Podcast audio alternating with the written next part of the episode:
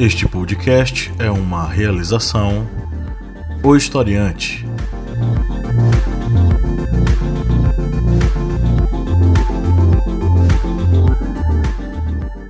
Ouvintes, bem-vindos mais uma vez ao podcast do Historiante, o seu podcast sobre as ciências humanas, a cada semana com a missão de ampliar os seus horizontes acadêmicos, teóricos, culturais, etc. e tal, para que você possa observar, observar o mundo com olhares ainda mais amplos, ainda mais completos. Eu sou o professor Paulo Magalhães e aqui comigo hoje a nossa mesa redonda clássica. Aqui comigo está o senhor Kleber Roberto. Aí, pessoal, beleza? A senhora Lídia Verônica. Oi, oi. E o nosso querido Márcio Fabiano. Olá, minha gente. Olá, que tal? Vamos todos para Buenos Aires. é isso aí. Estamos aqui hoje para debater o tema informação e desinformação em tempos de crise e pandemia.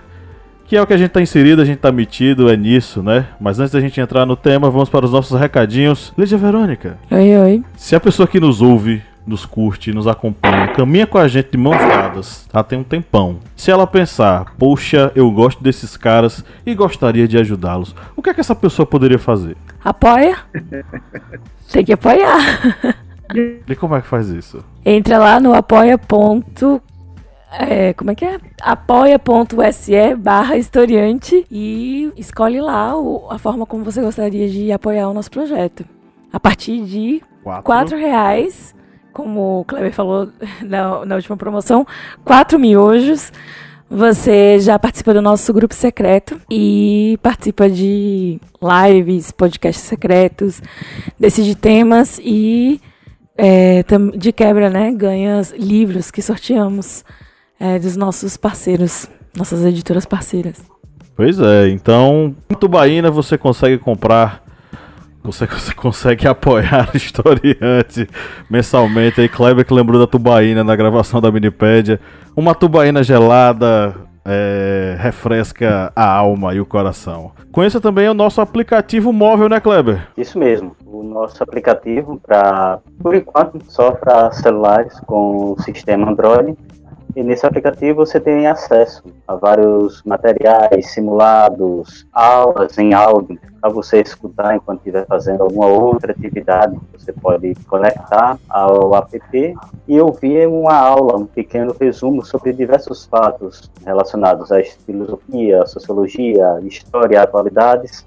O aplicativo é gratuito para você acessar a sua Play Store e fazer o download. É isso aí, escutem Kleber e façam o download desse aplicativo gratuito, básico, levezinho você pode ouvir as aulas de áudio onde você estiver, ó. Nesse tempo de quarentena, lavando os pratos, deitado no sofá e tal, enfim. Então aproveite esse tempo, coloque o fone de ouvido, escuta nossas aulas em áudio, faça simulados e baixe o aplicativo do Historiante. Seja nosso aluno, matrículas abertas para os nossos, curto, nossos cursos lá no site historiante.com.br. Não deixe de dar uma conferida lá, tem cursos fantásticos em várias áreas das ciências humanas, história, filosofia, sociologia e atualidades e você pode fazer a sua matrícula a partir de R$ 59,90 com certificado online. Então aproveite e vá lá. Lembrando que os nossos apoiadores têm desconto de 40% na inscrição. Então, mais um motivo para ser apoiador. Pablo. Oi. Quero fazer um merchandising do historiante também. Faça. Pois não, você que nos apoia, você que nos segue, ainda tem acesso a entrevistas com grandes nomes do dos artistas intelectuais do Brasil, Gessé Souza, Kleber Mendonça Filho, o roteirista Braulio Tavares, o poeta Toinho Castro. Aqui no Historiante você fica sabendo tudo sobre cultura, música, mulheres empoderadas. A gente, acima de tudo, gosta de pensar. Muito bem, isso aí. Recado dado pelo Márcio Fabiano. Vamos agora para o nosso editorial.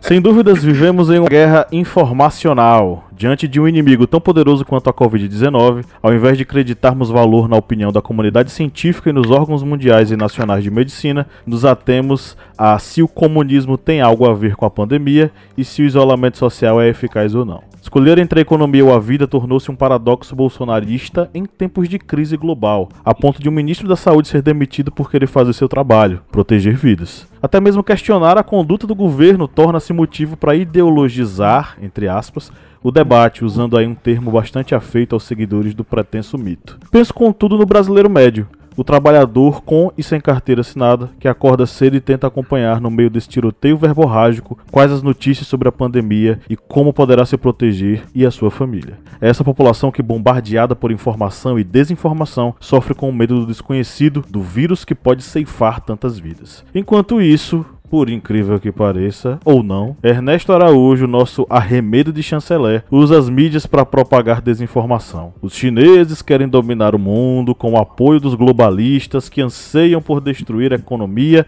família, ocidente, cristianismo, o diabo 4 e por aí vai. Sei que não vale a pena repetir aqui o que ele disse hoje, mais um arrobo de idiotice e esquizofrenia típica do bolsonarismo. Olá vista, meu Deus, o que é isso? Mas queridos colegas, jogo para vocês uma inquietação que está aqui no âmago do meu ser. Como podemos nos posicionar em meio a tanta informação e desinformação nesse momento conturbado, em crise, em pandemia em que vivemos?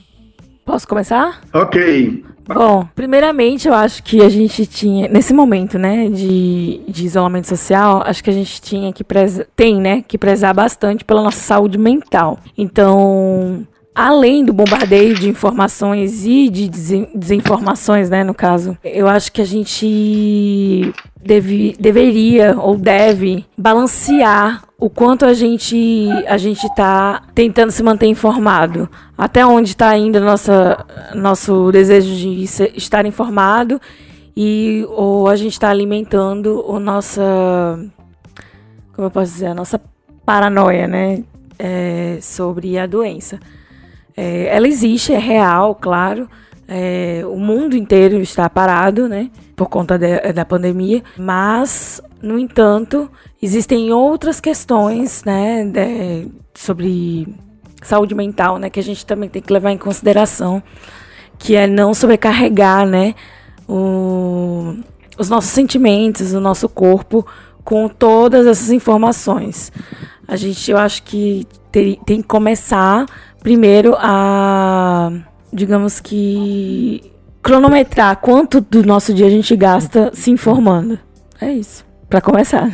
Quando falamos de informação e desinformação, a gente lembra logo do início que relacionado a essa desinformação, é, como vivemos na época da pós-verdade, onde é, os fatos as fontes, as pesquisas, elas são deixadas de lado na formação de opinião e são substituídas pela crença, pelas emoções de uma pessoa. Isso vai bem com relação, por exemplo, que foi citado na, pelo professor Pablo, logo na introdução, quando o chanceler, o pseudo-chanceler do Brasil, o Ernesto, ele comenta sobre o globalismo e o globalismo ele vai extinguir é, o, a sociedade judaico-cristã.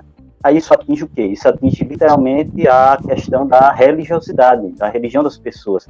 Afetando essa questão da religião, as pessoas eles não vão se atentar a fatos, a notícias, a outras fontes que indicam que o globalismo é uma ficção, não existe, é uma conspiração. A pessoa vai se apegar a essa questão do globalismo que vai, vai extinguir a, a extinguir a sociedade judaico-cristã, substituindo por uma sociedade é, de esquerda, de dominação mundial. Enfim, mas devido a essa, é, essas crenças, essa fé cega muitas vezes que a pessoa tem com relação a uma determinada informação, uma desinformação, no caso, ele não consegue mais abrir os olhos para outra informação, como, por exemplo, ocorre no Twitter, nas redes de comunicação, como no YouTube, por exemplo, onde um canal pode fazer uma, um vídeo falando sobre uma notícia falsa e essa notícia falsa ela ganha, ganha uma proporção imensa, muito rápida, logicamente devido à, à velocidade da comunicação atualmente. E a, essa desinformação para ser combatida, ela demora, logicamente, algum tempo, porque uma pessoa que vai combater essa desinformação, ela vai fazer a pesquisa, vai mostrar dados, vai mostrar fontes, e muitas vezes não consegue ter o alcance que a desinformação teve. dado a essa fé cega que muitas vezes as pessoas têm com relação a algo que está dentro desta desinformação, algo que atinge a sua religião, as suas crenças, é, o seu é, partido político, o seu político, enfim. A desinformação muitas vezes se torna muito mais difícil de ser combatida do que a informação. Gente, eu queria falar com vocês, na verdade, desde que nós escolhemos esse tema para tratar hoje, por coincidência, ontem aconteceu uma coisa bastante interessante. Eu vou, vou contar o caso e vocês que respondam aí, vocês que são mais sabidos do que eu. Ontem, a minha, eu moro com uma tia e a minha tia me disse: Olha, Márcio, ouça esse áudio. Ela recebeu o áudio de uma senhora que vende queijos, frutas e legumes para ela, né? E vem trazer aqui em casa. Agora, com essa situação nova. Nesse áudio, a voz da, é dela mesmo, da senhorinha. Ela diz: Minha gente, tomem cuidado, não aceitem as máscaras que o governo vai dar ah. na fila onde, vai, onde as pessoas vão receber o auxílio emergencial, porque essas máscaras o governo comprou da China e essas máscaras são infectadas. E aí a senhora começa, claro, a fazer várias invocações religiosas. Ela é de uma religião neopentecostal, fala que Jesus vai dar o livramento e pede desesperadamente que ninguém aceite essa máscara que vai ser dada, abre aspas, dada pelo governo para as pessoas que estão nas filas dos bancos oficiais para receber o auxílio emergencial. A gente riu e depois eu comecei a questionar. Minha tia, logicamente, não compartilha essas coisas, mas ela ficou: Você está vendo, mas quanta ignorância?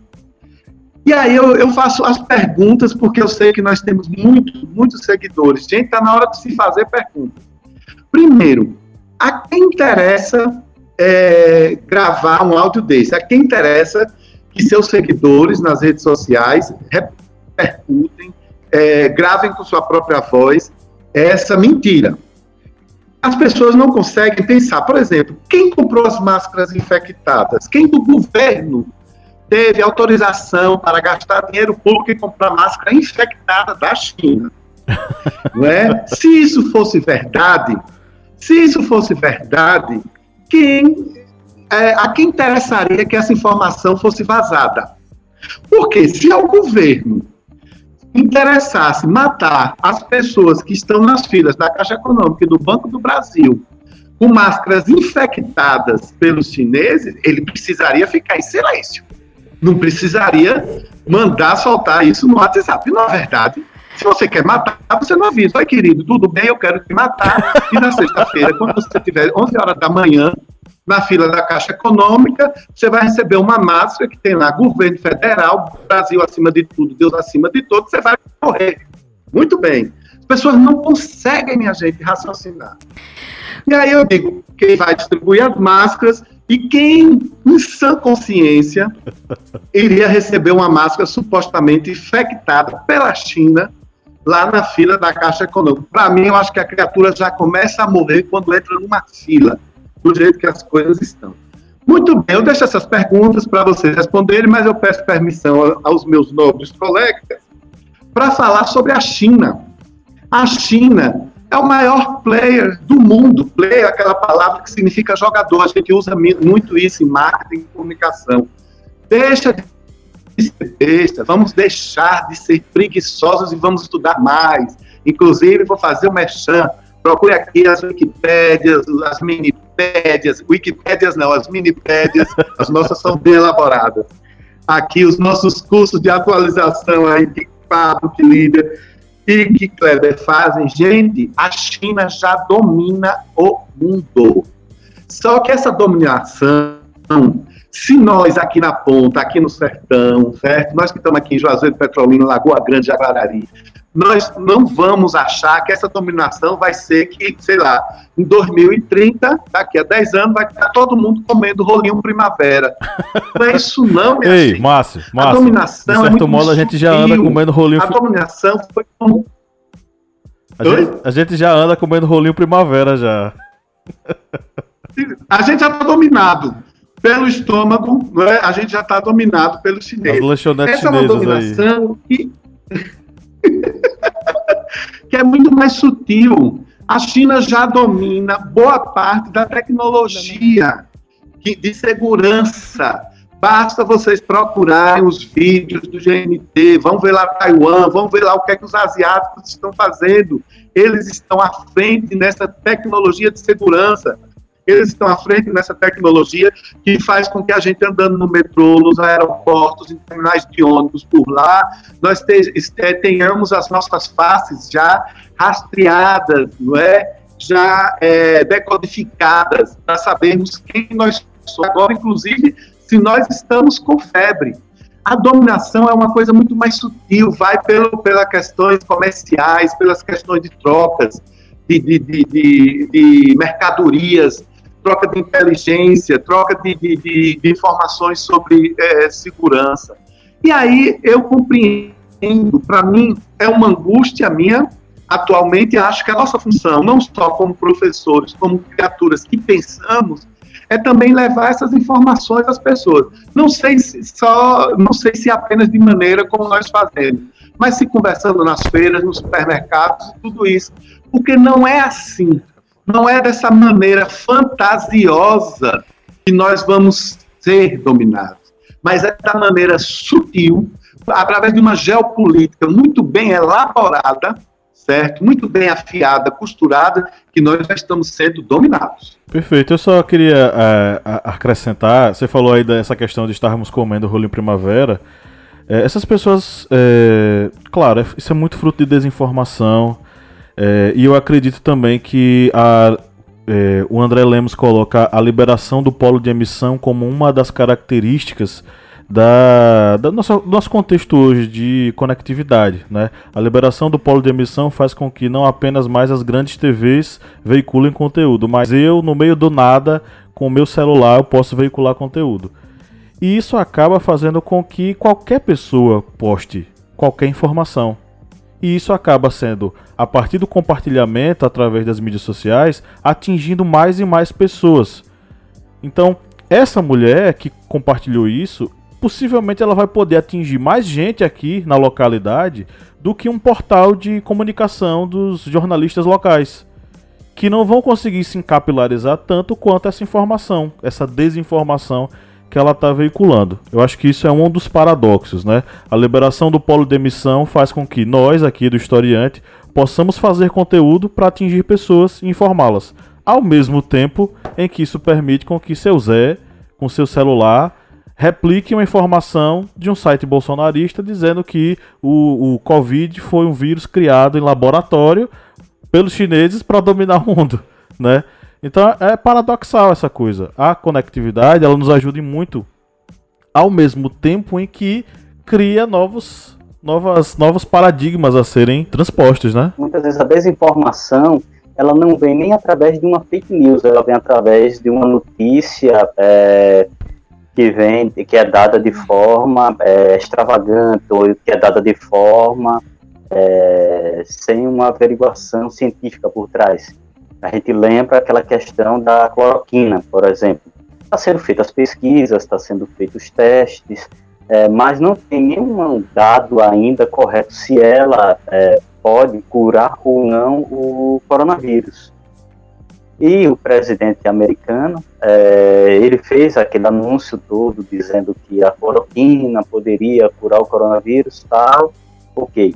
Aí um casal de idosos no Arizona essa a gente até comentou numa outra live, mas não custa nada repetir o perigo, para demonstrar o perigo de uma informação que é compreendida é, por alguém e essa pessoa acaba é, pegando essa desinformação, utilizando.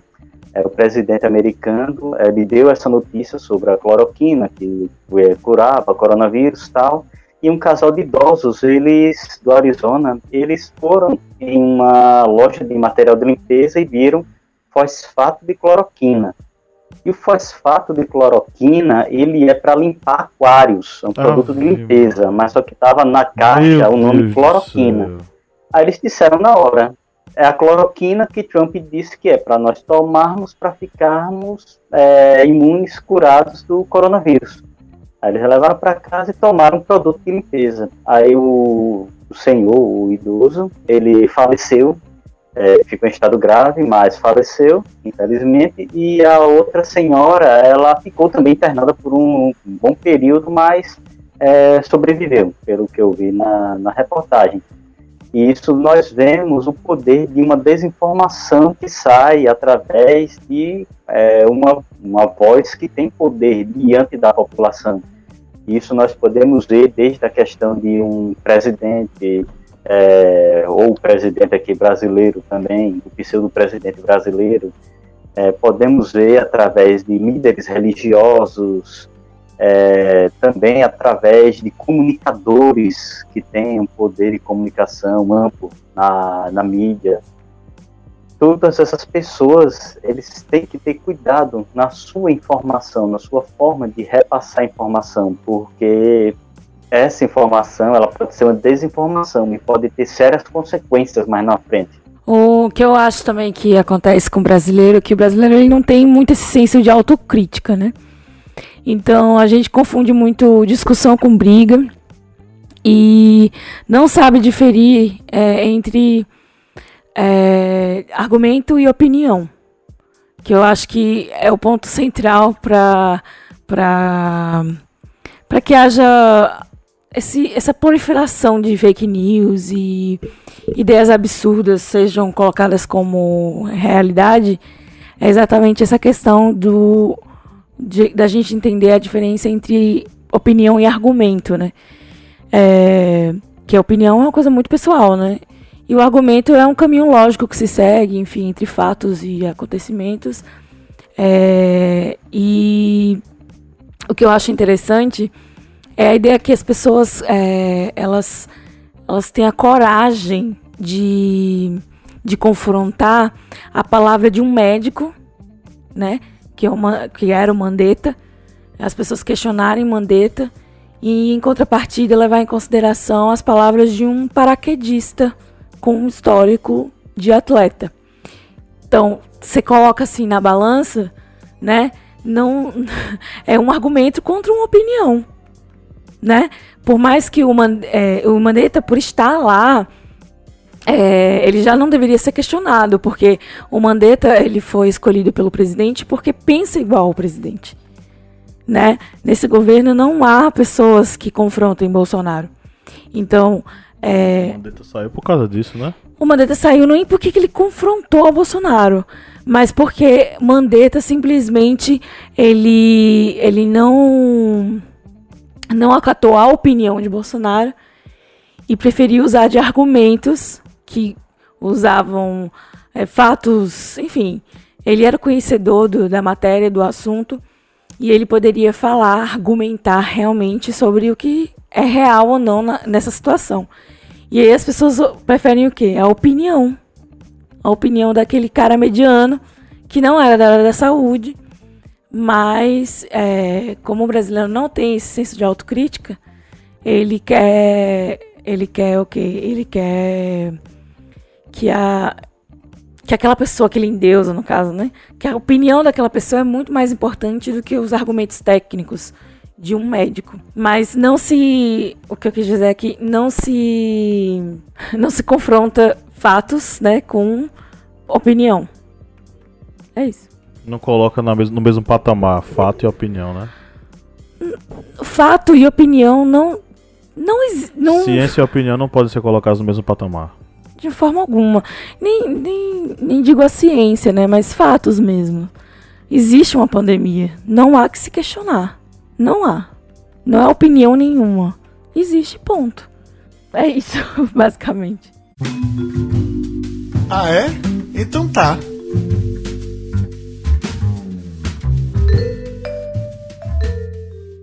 Ok, vamos agora para as interações com os nossos ouvintes. Vamos começar aqui logo com nosso apoiador Flávio, que tá ligado aqui na nossa live e mandou essa fala aqui pra gente. Por falar no arremedo de chanceler, há brasileiros na Venezuela e na Bolívia querendo voltar e não recebem um retorno do Itamaraty.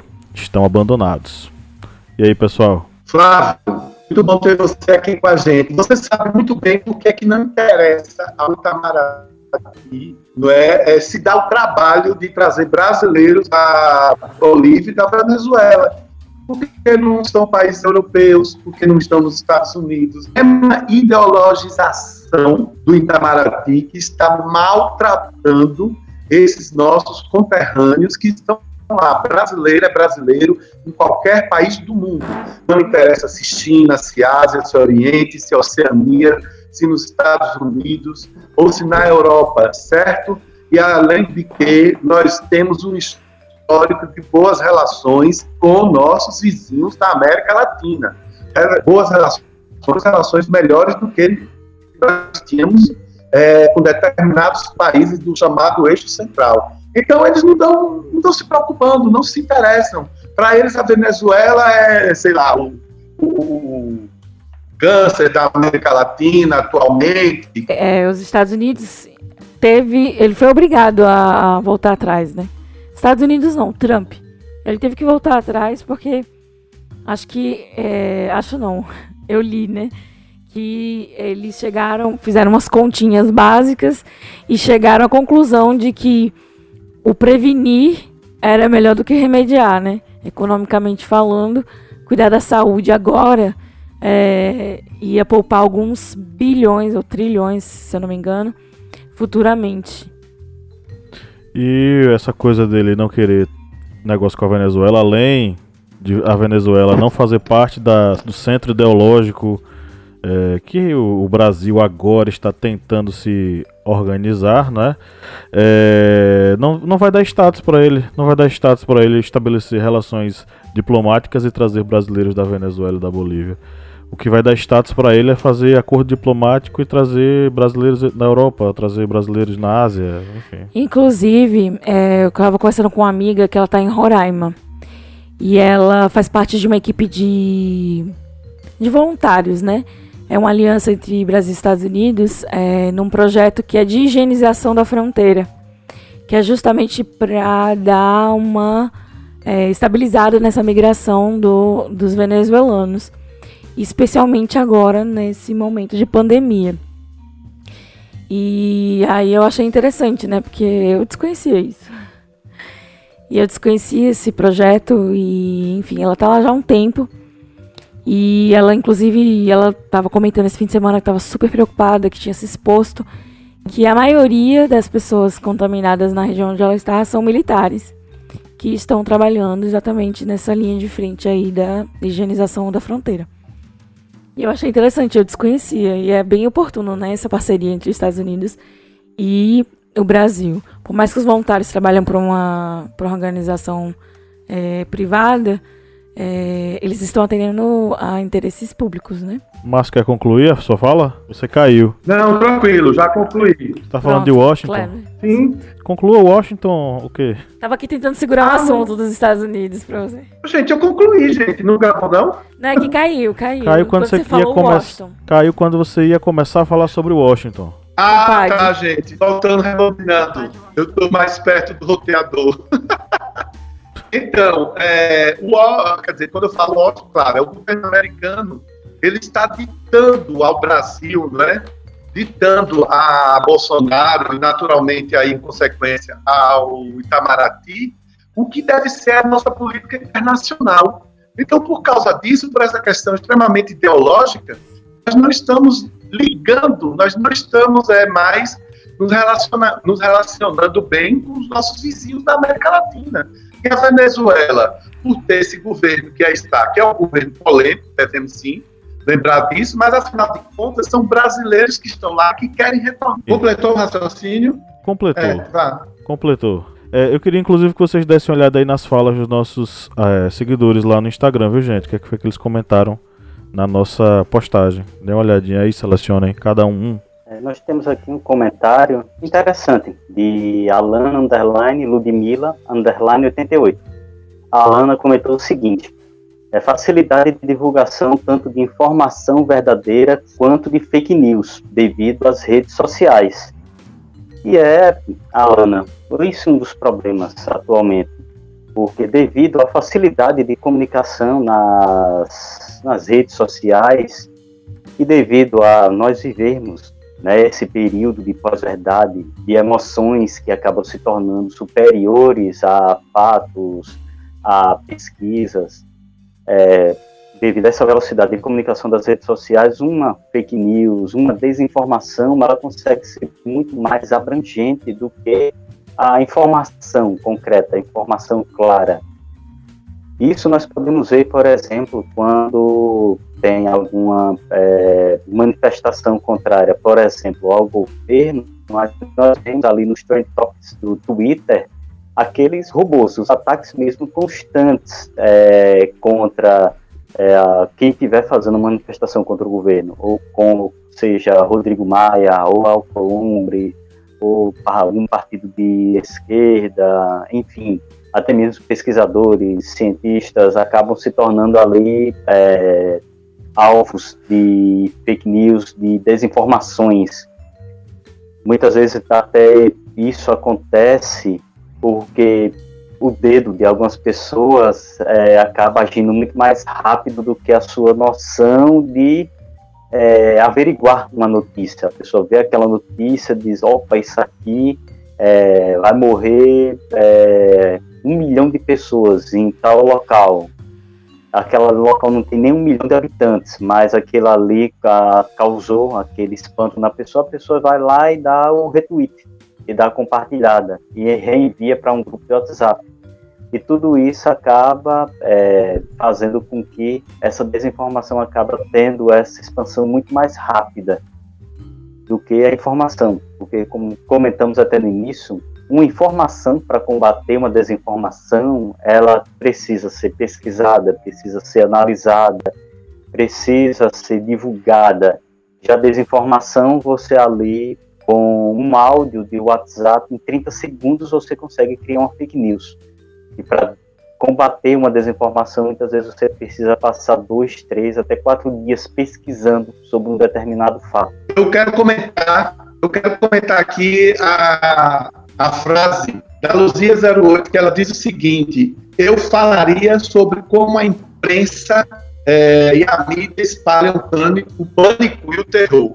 Inclusive, se a Luzia estiver nos ouvindo agora ou depois, que ela nos responda dizendo o que exatamente é pânico e terror. Naturalmente, a mídia brasileira tem um histórico de manipulação muito grande. Isso é fato, verdade. Não é? Nem todos os grandes barões da mídia, nem todos os grandes órgãos da mídia se pautaram por uma imprensa verdadeiramente democrática ah, no país, né, pela divulgação de informações precisas, pela necessidade de ouvir os dois lados ou, ou quantos lados forem na história. Mas, gente, nesse momento, dizer que a mídia brasileira está espalhando um terror, eu tenho minhas ressalvas em relação a isso. Pessoalmente, eu procuro, é, eu já criei para mim como hábito é, um grupo de órgãos de imprensa, tanto televisão, rádio, como é, redes sociais, das quais eu me, eu me abasteço de informações. Eu não acho que haja pânico e terror, não. O pânico e o terror é justamente o contrário, aquilo que não está sendo verdadeiramente é, informado. Eu gostaria de saber, por exemplo, por que, é que as, as prefeituras de Manaus, de São Paulo e de Recife iniciaram a abertura de novas covas em seus cemitérios. Por quê? Eles sabem que vão morrer mais pessoas, tem mais pessoas sendo mortas. O que é está acontecendo? Por que, é que isso acontece? Eu gostaria que a imprensa fosse atrás de saber das notícias que estão é, vindo através. Isso não sai na grande mídia, né? Na, nas grandes é, empresas de televisão SBT, Globo, Bandeirantes, mas eu gostaria de saber uma notícia que está circulando e que vem de pessoas muito sérias uh, do Brasil, que os militares já estão começando a perguntar a prefeitos de cidades do interior qual a capacidade dos cemitérios locais. Por que é que, se isso for verdade, por que é que eles estão perguntando isso? Pânico e terror é uma coisa, Agora, nós vemos uma matéria onde as pessoas que estão na fila estão preocupadas porque já se passaram 30 dias de confinamento e ainda não receberam nada do auxílio emergencial. Minha gente, fome dá dor de cabeça, não é verdade? Hoje, a, a, o Jornal do Meio-Dia, aqui da Rede Bahia Televisão, afiliado da Globo, ela fez uma matéria muito interessante, minto, foi agora de noite. Ela foi entrevistar pessoas pra, na fila dos bancos para saber por que, é que elas estão ali para receber o auxílio emergencial. E as pessoas estavam lá. Eu digo, eu estou aqui porque eu estou com fome. Eu estou aqui porque eu não tenho dinheiro para comer, porque eu não tenho dinheiro para fazer a feira, porque eu estou com duas contas de água e luz atrasadas.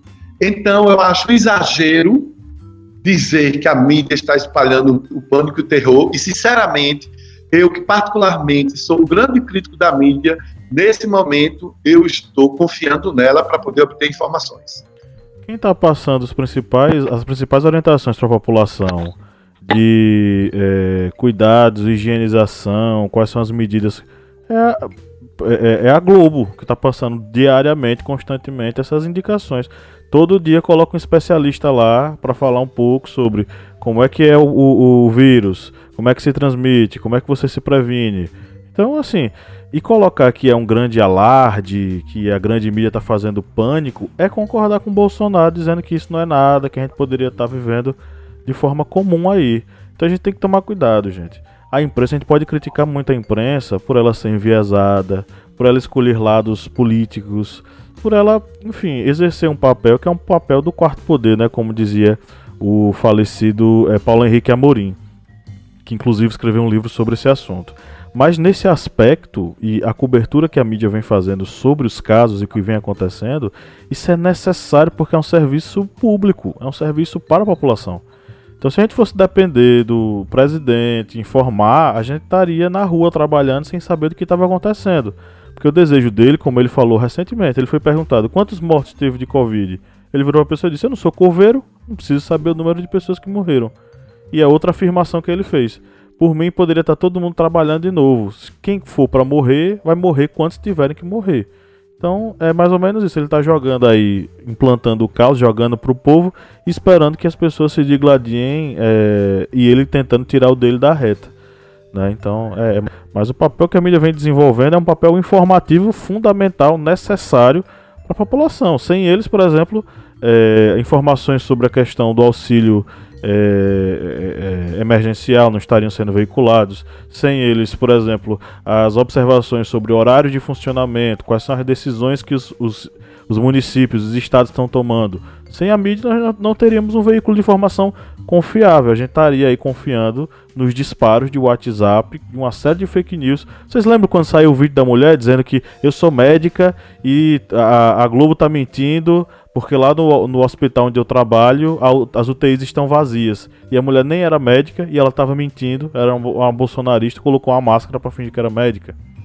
Então, assim, e vai pipocando vídeos e mais vídeos de pessoas mentindo, né?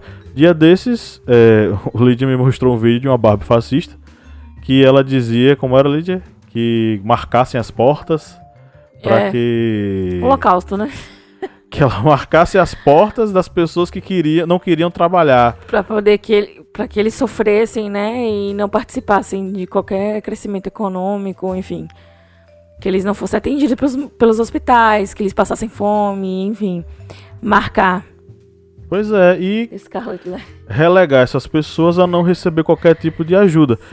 E você vê, o, o, o, essa, essa pancada de informação e desinformação tá fazendo aflorar o diabo do fascismo, né? Que é aquele negócio que sempre retorna quando a economia tá balançada e os populistas espertos vão se aproveitando disso, né?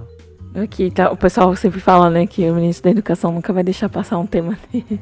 Vai entrar que de vez em quando mostra que tá vivo, né? Falando besteira. Bom, teve um rapaz aqui que falou da polícia, né? O melhor argumento era a polícia Diga tratar. quem é a pessoa. É, é o de, é o de é, underline Zanotto 1986. O melhor argumento era a polícia tratar esses bolso lixos igual eles tratam os pobres e negros. Ah, esqueci, isso não acontece. E realmente a gente viu na manifestação é, a polícia trabalhando, né? É, de forma a conter os manifestantes. E, e eles, eles realmente não tratavam como, como em outros, outras manifestações, e especialmente culturais, eles chegam na abordagem já truculenta, né? Inclusive carnaval, enfim, outras folias. E como. Eu não sei, né? Não, eu não queria generalizar, né? Eu não gosto de generalizar a, a, o procedimento da polícia, mas realmente eu acho que eles foram muito brandos, até mesmo nas prisões que foram feitas nessas manifestações. E como, como é, essas pessoas elas eram desrespeitosas com a polícia. A gente vê muitas vezes é, quando a abordagem truculenta um ou outro tentando dialogar com a polícia para que aquela, aquele, aquela prisão não seja feita e tal. E eu vi muito idoso, muita gente de classe média, né? Apontando, botando o dedo na cara da polícia, é, xingando, gritando, desrespeitando realmente. E o procedimento foi outro. Não foi como de, a gente costuma ver, né? Aquele tapa na cara, aquela prisão e abordagem truculenta, enfim. É realmente uma. Por mais que a polícia tenha feito o seu papel, a gente pode ver como, como houve um, uma abordagem diferente em diferentes situações. E essa? O Flávio, nosso seguidor, que, que fez aqui um grande comentário, é Santos, ele comentou o seguinte: é, no Brasil, das carreatas assassinas, a, inform a informação tem sido instrumento de genocídio e foi um dos fatos que deixou o Brasil totalmente apagado neste evento. For one world together at home. Eu diria com total razão, afinal, o principal comandante da nação é um negacionista, além do maior propagador de falsas notícias. De uma potência, passamos a ser um terreno baldio, e, Flávio, infelizmente, é o que vem ocorrendo com o nosso país. Quando a principal liderança do país, o presidente, é responsável por desinformações, fake news, por combater muitas vezes até a própria ciência, até os dados científicos, as pesquisas científicas, muitas vezes até é, pregando algumas coisas que você percebe que uma pessoa sã, na sua sã consciência, não iria pregar, nós percebemos que o Brasil ele acaba regredindo muito, principalmente nesse momento, que é um momento de pandemia, que vários governos nacionais estão tomando medidas sérias, tanto para proteger sua economia como para combater a pandemia, para combater a expansão do coronavírus nós temos um presidente que ele propaga desinformações, como por exemplo a cura através da cloroquina, e aí nós vemos sempre nas, na imprensa pipocar notícias de pessoas que acabam morrendo de arritmia ou de outros problemas, é, problemas de saúde por causa do uso da cloroquina, que ela tem um efeito muito sério no organismo da pessoa. A pessoa não pode tomar é, a hidroxicloroquina ou a cloroquina como se fosse uma jujuba, não pode. Uhum. E tanto nessa questão do combate à doença, como nas questões também da economia, porque não é, é pregando a abertura do comércio a todo custo que vai é, fazer com que a economia ela volte a ficar aquecida. Muito pelo contrário, é, abrir o comércio numa situação dessa não vai ocorrer como aconteceu em Blumenau, não. Aquilo ali foi um caso, um fato, vamos dizer, isolado. De, de um gado que acabou é, entrando para o curral. Mas o comércio em si, se abrir em vários locais, as pessoas vão ficar receosas de ir para o comércio. Por exemplo, uma loja de confecções que tem ali roupas no, no mostruário você vai usar aquela roupa que está no mostruário sem saber se aquela roupa ela foi higienizada ou foi vestida por uma pessoa que estava é, com coronavírus e era sintomático, estava ali suado, acabou tossindo da roupa, e você vai provar essa roupa, você vai ficar receoso nessas situações. Ou seja, abrir o comércio numa situação dessa eu acho que seria muito mais, muito mais prejudicial. Ajudaria a expandir, o, disseminar o vírus na sociedade. É, o comércio não iria ficar aquecido, muito pelo contrário, iria ser só funcionários nas portas da loja, as lojas vazias. E ainda tem aquela questão de que as pessoas elas vão estar muito mais preocupadas em consumir o básico, ou seja, produtos de limpeza, alimentícios e medicamentos, do que é, gêneros de outras necessidades, como roupas, calçados, relógios, joias. Isso aí vai ficar para uma, para uma outra época, porque vamos ter que pensar um mundo diferente depois do coronavírus. É, o, e a questão do, das, da desinformação é ainda pior em nosso país, porque em nosso país e em alguns outros países, né? Se bem que nos Estados Unidos o Trump resolveu voltar para a sanidade. É, o, a, o nosso presidente lidera as mentiras. Ele é o cara que veicula. O gabinete do ódio, né? Pois é, ele é o cara que vai na manifestação e no dia seguinte diz: Eu não fui na manifestação. Mas, presidente, a gente tem aqui o senhor em cima de um carro falando, mas eu fui lá só como presidente para acalmar. Aí você pega, mas você falou que você quer, não quer negociar com ninguém. E isso está querendo dizer com os políticos da velha política. Mas, enfim, aí você vai falando, ele vai arrumando argumento para dizer que não, eu não fiz isso, eu não, não fiz é isso. argumento, ele isso. arruma desculpas. Com certeza. Isso então, rapadíssimas. Com certeza. Então é nessa Mas... perspectiva. A gente tem esse presidente que é o capitão, o capitão ou capetão, né, como o pessoal tá chamando, da mentira.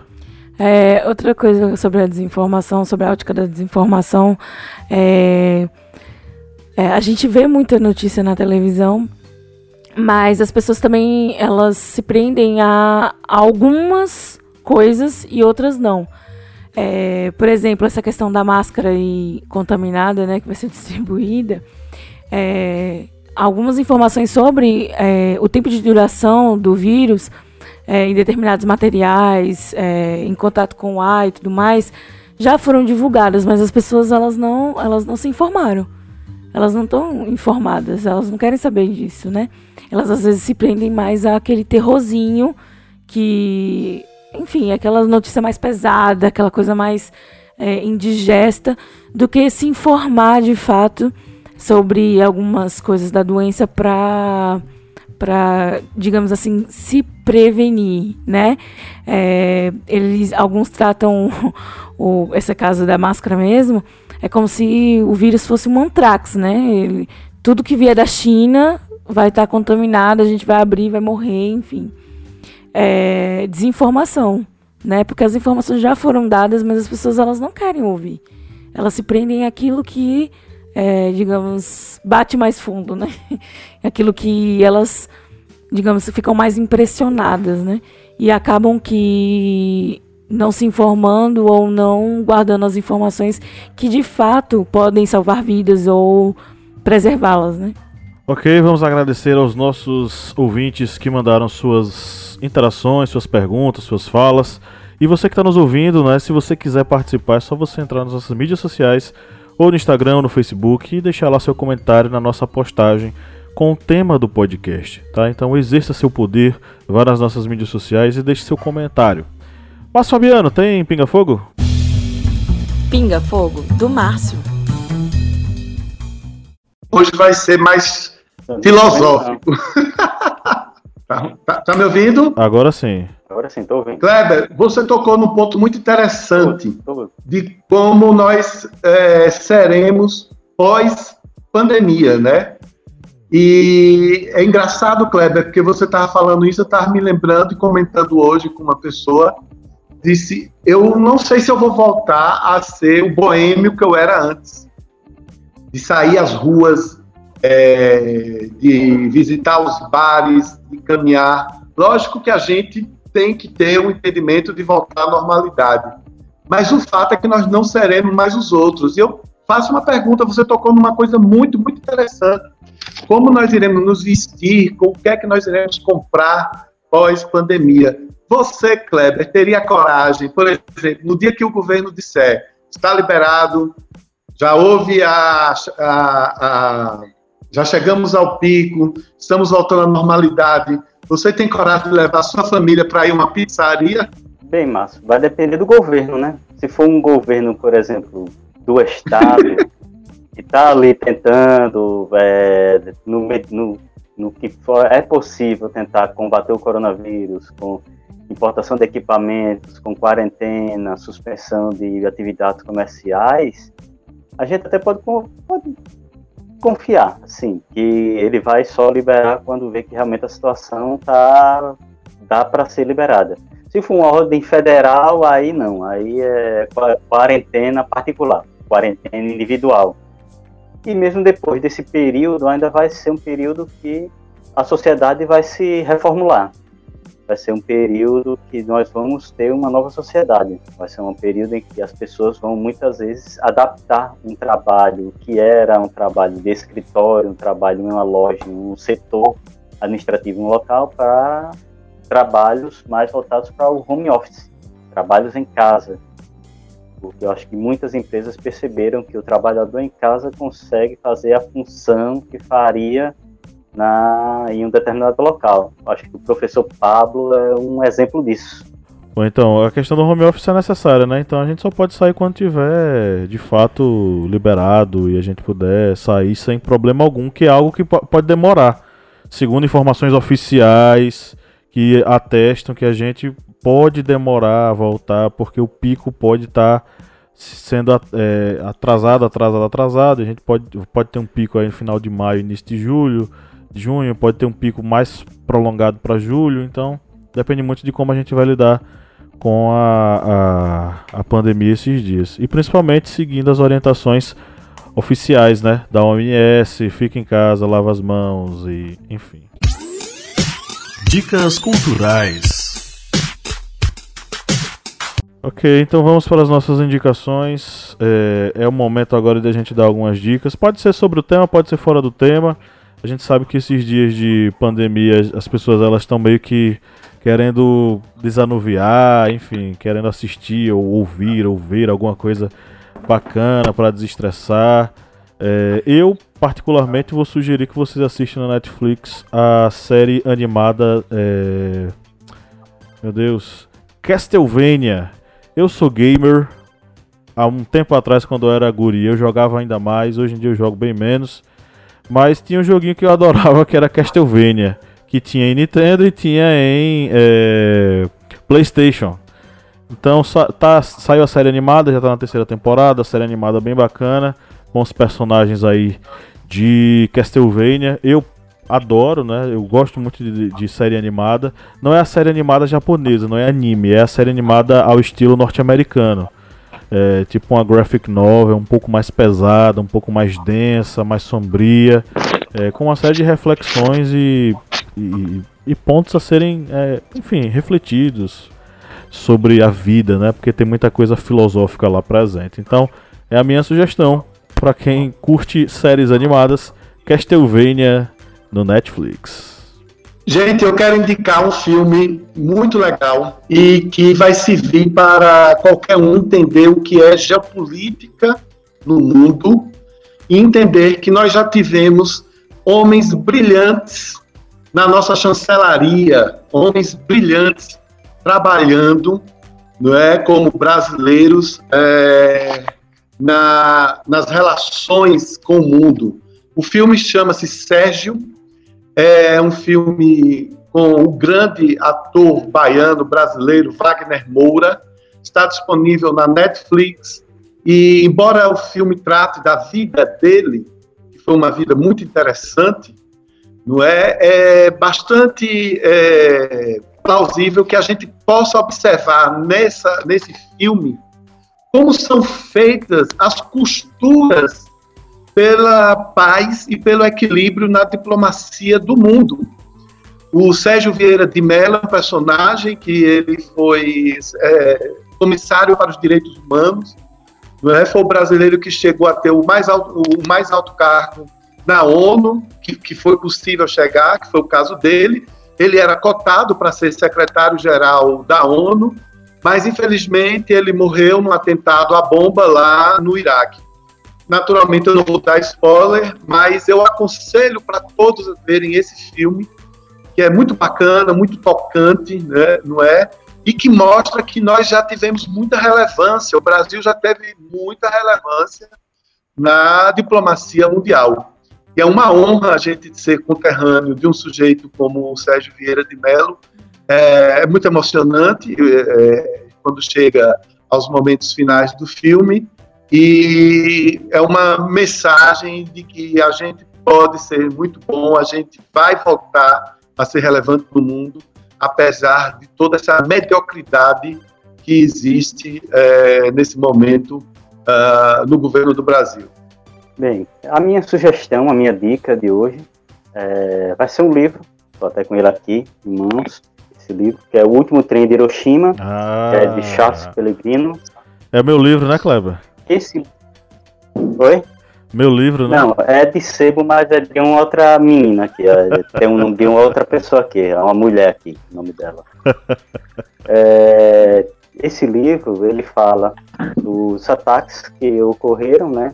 Contra Hiroshima e contra Nagasaki, mas é mostrado pela ótica tanto de japoneses que sobreviveram ao ataque, como também dos norte-americanos. E nesse livro vocês vão encontrar desde a luta dos médicos para tentar salvar, resgatar as pessoas que foram atingidas pela, pelas detonações no, nucleares, como vocês também irão ver o, a desinformação que o governo japonês tentou passar para sua população no primeiro ataque que foi contra Hiroshima, que eles indicaram que não era um grande bombardeio, tinha sido um bombardeio que tinha matado no máximo 70 pessoas e tinha matado instantaneamente 80 mil ou seja, o governo tentando passar desinformação para a população. E vocês veem todo esse enredo baseado nas narrativas dessas pessoas que estavam neste evento. É um livro denso, é um livro que a pessoa é, vai ter que em determinados momentos, um certo estômago para ler, mas é um livro que eu indico, porque é um livro que assim, mexe com, a, com as pessoas, mexe com o sentimento, tanto pela pessoa ver a luta pela, da, pela sobrevivência das pessoas que foram atingidas, como até mesmo é, aquela mistura de remorso e de pessoas que disseram não vou cumprir a minha missão em atacar aquela cidade. Vale a pena ler é, O Último Trem de Hiroshima. Perfeito. Eu vou indicar, nesse tempo de isolamento, filmes é, Pra distrair mesmo, né? É... Um é o show de Truman. Espero que vocês não fiquem paranoicos.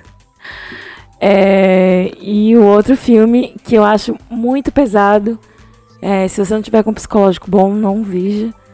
É... Mas eu acho que vale a pena a reflexão. É... Pra gente que tá aqui vendo esse momento de isolamento social. É o Quarto do Jack. Que é um filme é, bem denso e, e, emocionante. Ele tem duas fases, então você vai começar a assistir vai sentir um pouco de aflição. Você vai, você vai acompanhar é, a segunda parte, um plot twist né, do filme.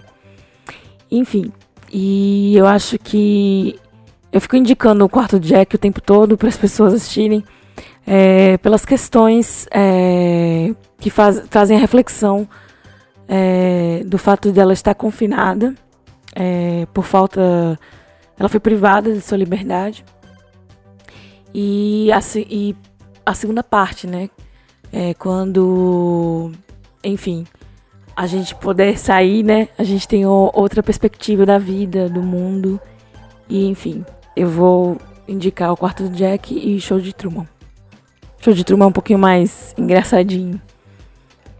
Ok, eu queria propor uma coisa antes da gente encerrar esse episódio, que a gente volte a fazer nossas playlists. E eu queria convidar cada um de vocês a me dar duas músicas. Bota, vai, vocês vão botar lá no grupo do, do Historiante, o grupo ultra secreto que só quem participa é produtor de conteúdo do Historiante tem acesso. Cada um de nós, viu gente? Coloquem duas musiquinhas que vocês gostariam de contribuir numa playlist chamada Músicas para ouvir durante a pandemia, volume 1. Que é o volume 1 que a gente vai inaugurar hoje. Próximo episódio, a depender do tema, a gente faz um volume 2 ou outro tipo de playlist. Mas vamos voltar com as nossas playlists. E o link vai estar na descrição desse episódio. Quem tá ouvindo a gente no podcast, né? É, nossos apoiadores estão com o privilégio de nos ver ao vivo. Mas quem tá ouvindo nosso podcast vai. Logo depois desse episódio, chegamos aqui ao final desse episódio, você vai, clica no linkzinho aí que tá na descrição desse vídeo, para você ouvir uma playlist bacaninha com musiquinhas escolhidas a dedo por Márcio Fabiano, o senhor Kleber Roberto, Pablo Magalhães e Lídia Verônica, tá? Então é isso, galera. Chegamos ao final de mais uma gravação. Um grande abraço a todos. E no 3, vamos dar um tchauzinho, galera. Um, dois, três. Tchau. Tchau.